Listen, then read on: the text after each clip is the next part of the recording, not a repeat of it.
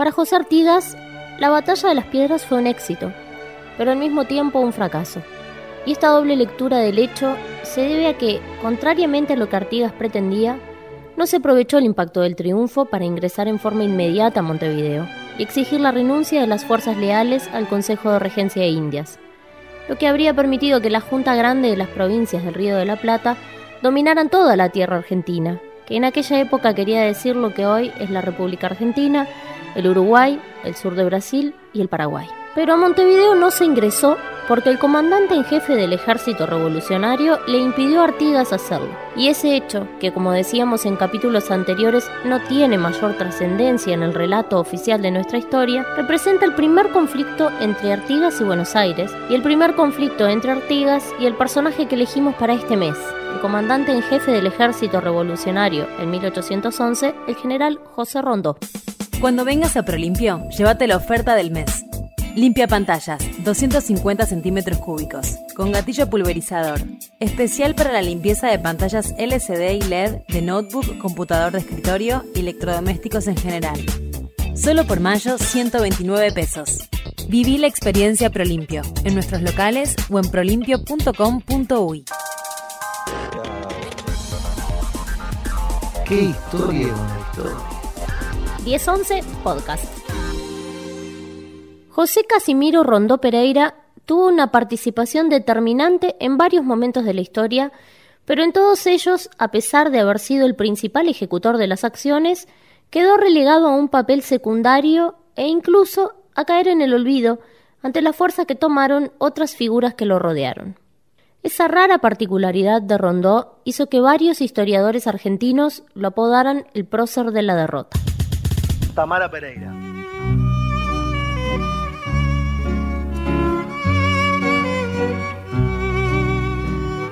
Con 15 años de edad, Rondó llegó con su familia a Montevideo desde Buenos Aires, ciudad en la que había nacido, y aquí comenzó a educarse para ser sacerdote. Pero a dos años de haber iniciado los estudios de teología, decide enrolarse en el ejército porteño, en el que prestó servicios durante cuatro años.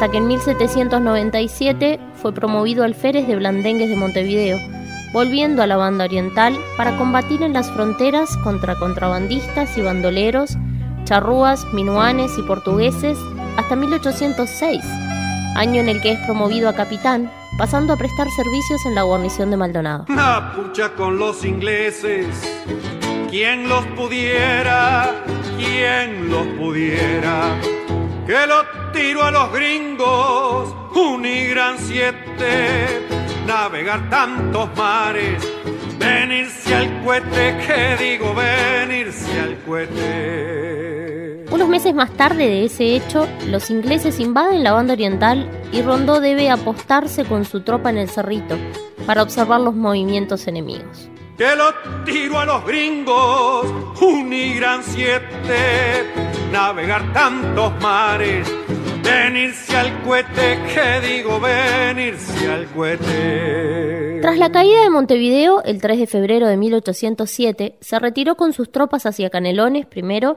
y luego a Las Piedras para vigilar desde allí a los ingleses.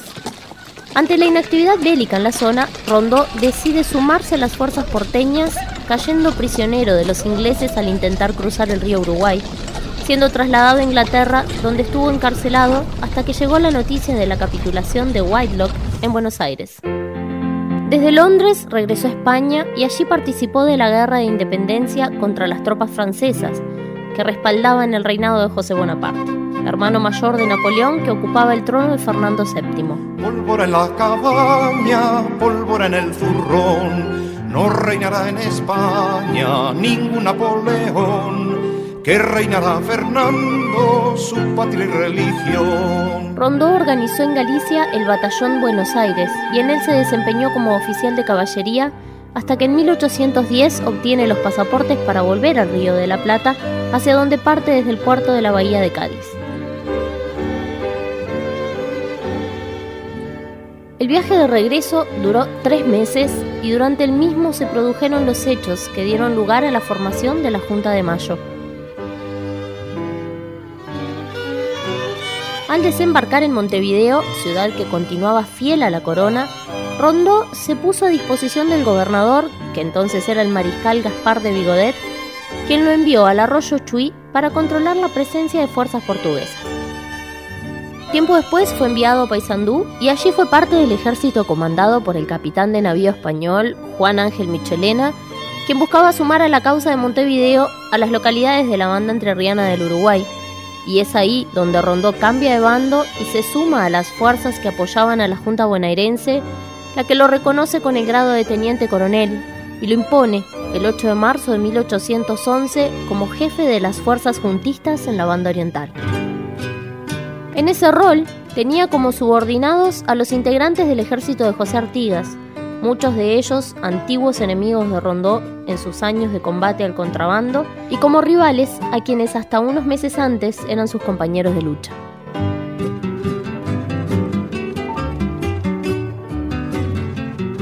Tras el triunfo de Artigas en las Piedras, Rondó es ascendido a coronel y desde ese cargo comanda el primer sitio a Montevideo al que se sumó el 24 de mayo de 1811.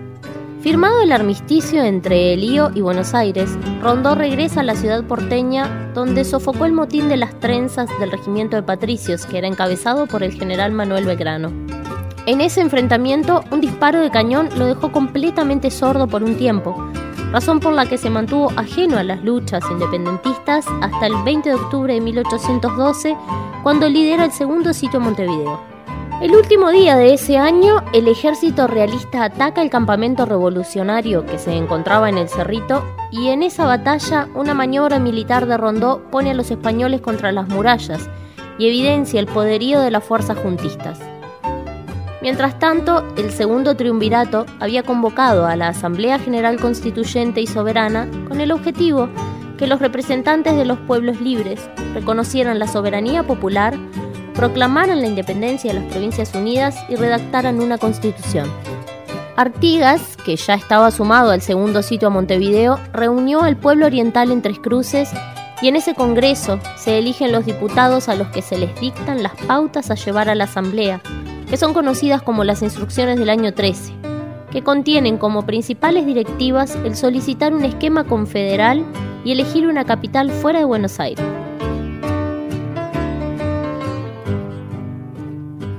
Pero la Asamblea General Constituyente, hegemonizada por la logia Lautaro, apostaba a una forma de gobierno centralista, por lo cual rechazó a los diputados orientales y le encargó a Rondó organizar una nueva elección. Rondó cumple con esa orden y organiza el Congreso de la Capilla de Maciel, donde se atribuye la facultad de elegir directamente a los diputados, hecho que lo vuelve a enfrentar Artigas, quien se retira del sitio a principios de enero de 1814, seguido por sus hombres,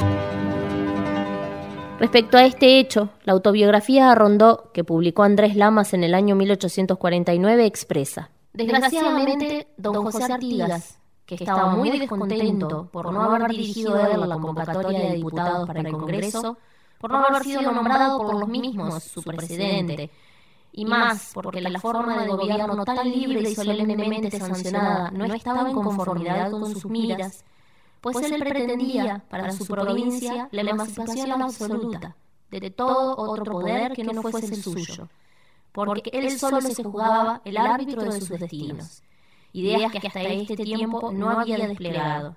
Se concentró enteramente desviándose también de la amistad y buena armonía que siempre habíamos conservado.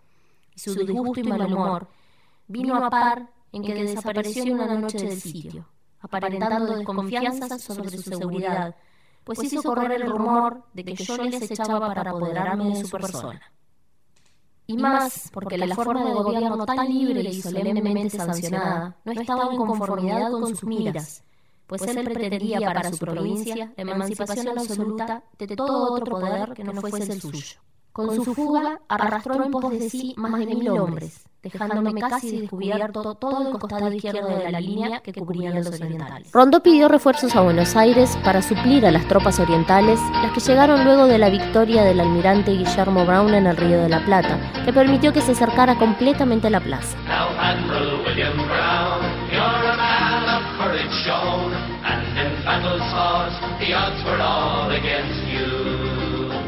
But your Irish heart was strong, and in memory still lives on. And in Ireland there are some that don't forget you.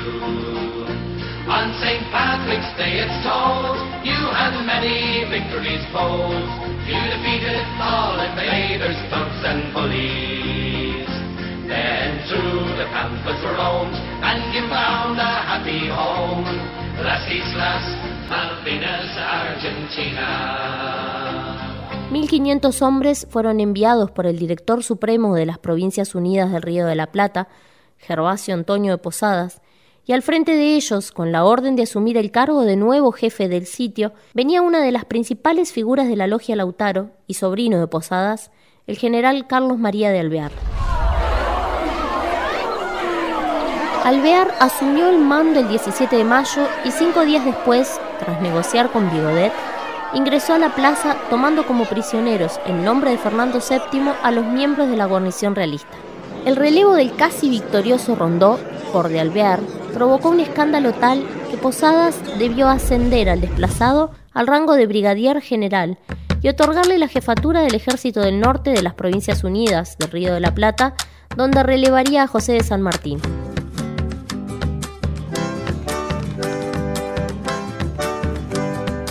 Por su parte, José Artigas pasaría a ser perseguido por Posadas por traidor a la patria.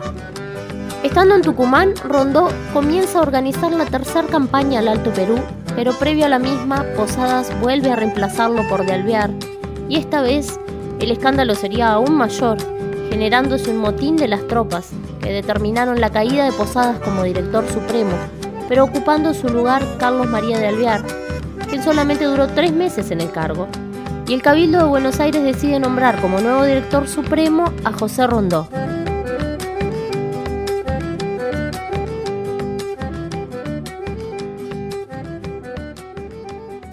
Cuando vengas a Prolimpio, llévate la oferta del mes.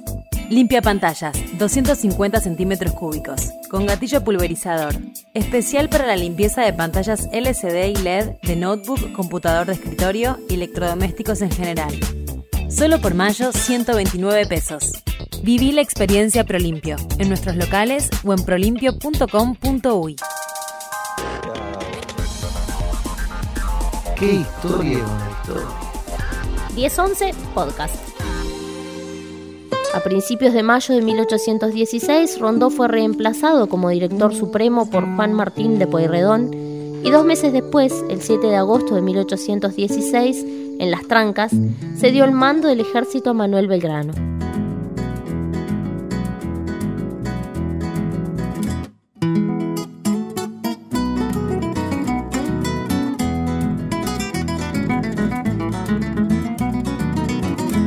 El 18 de julio de 1819, Artigas escribe a Rondó una carta en la que le propone unir las fuerzas para echar a los portugueses de la banda oriental. Rondó había sido escogido el 10 de junio por el Congreso como director supremo ante la renuncia de Pueyrredón, y si bien responde a Artigas con una carta en la que lo llama de tocayo y le recuerda con lenguaje afectuoso viejas luchas conjuntas, acuerda con Lecor atacar a los federales hasta el río Paraná para quitarles entre ríos y corrientes. Rondó anuncia este pacto por medio de una carta al embajador plenipotenciario en Río de Janeiro, Manuel José García, la cual en Montevideo cae en manos de José Miguel Carrera, exdirector de Chile, quien abandona la ciudad y se la entrega a Artigas, quien indignado envía copias de la misma a los gobernadores de Entre Ríos y Santa Fe, los que se disponen a atacar Buenos Aires rompiendo el pacto de San Lorenzo. Nueve años más tarde, con Artigas ya derrotado y exiliado, los portugueses abatidos por las fuerzas lideradas por Juan Antonio Lavalleja y la intermediación inglesa, se firma el 4 de octubre de 1828 la Convención Preliminar de Paz que establece que la banda oriental pasaría a ser un Estado independiente.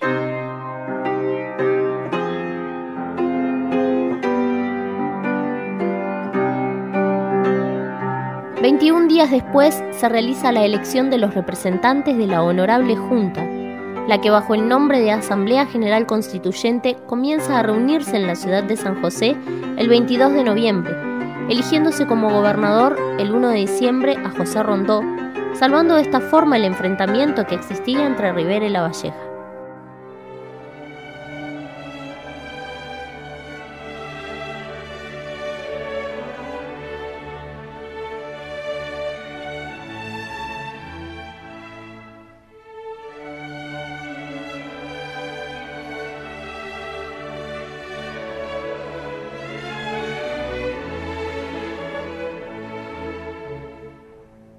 Rondó, que es sustituido en los primeros días por Joaquín Suárez, asume la jefatura de gobierno el 22 de diciembre y se mantiene en el cargo hasta el 17 de julio de 1830. Durante el primer gobierno de Fructuoso Rivera fue designado encargado de negocios ante Buenos Aires. En 1835 el presidente Manuel Oribe lo nombró jefe del Estado Mayor del Ejército, cargo que declinó por motivos de salud el 5 de abril de 1838, aunque el 6 de febrero de 1839 el presidente Gabriel Antonio Pereira lo designó ministro de Guerra y Marina, cargo en el que fue ratificado por el nuevo titular del Ejército Oriental, Fructuoso Rivera, y al que renunció el 5 de marzo de 1840 por enfermedad.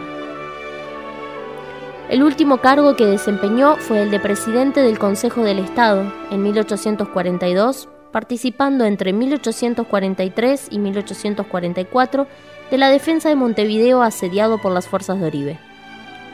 El 16 de noviembre de 1844, ya sumido en la pobreza, entregó su espada a su ahijado, el sargento de artillería Bartolomé Mitre, quien luego sería presidente de la República Argentina, y dos días después falleció en la ciudad de Montevideo.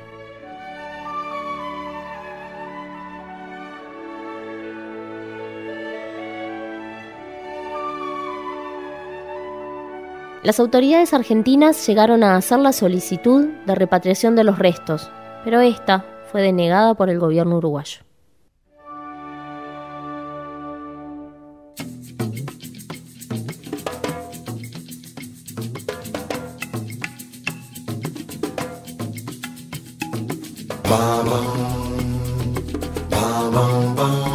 Si llegaste hasta acá, es porque coincidiendo o discrepando, te enganchamos con nuestra historia.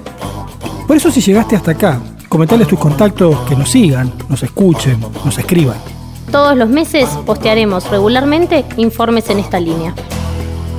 Los esperamos acá, en 1011 Podcast. Largo paradigma donde estaba la razón. Una de locura para verte quién sos vos. Montevideo en el cielo.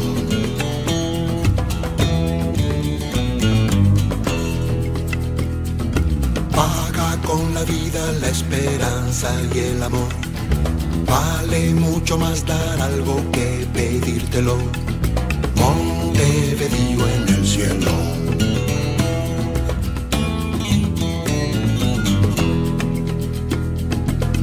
Ese tiempo pasará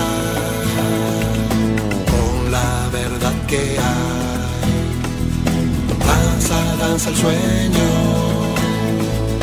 sueño de carnaval.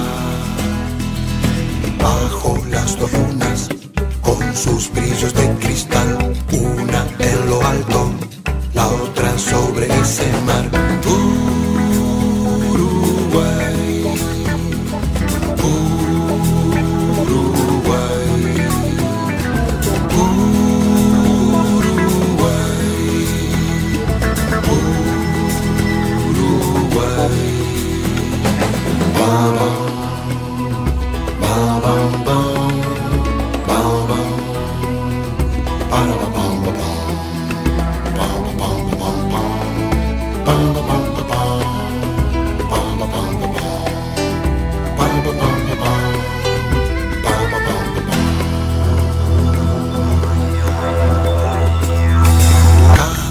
Vez que el mundo mueve su gran corazón, toda su inocencia rueda bajo este sol.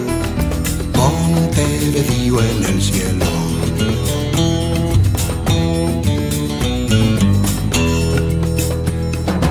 El que tiene dos lunas también tiene doble sol.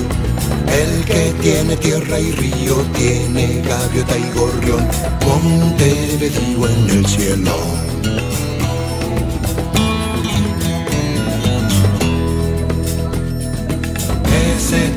Tiempo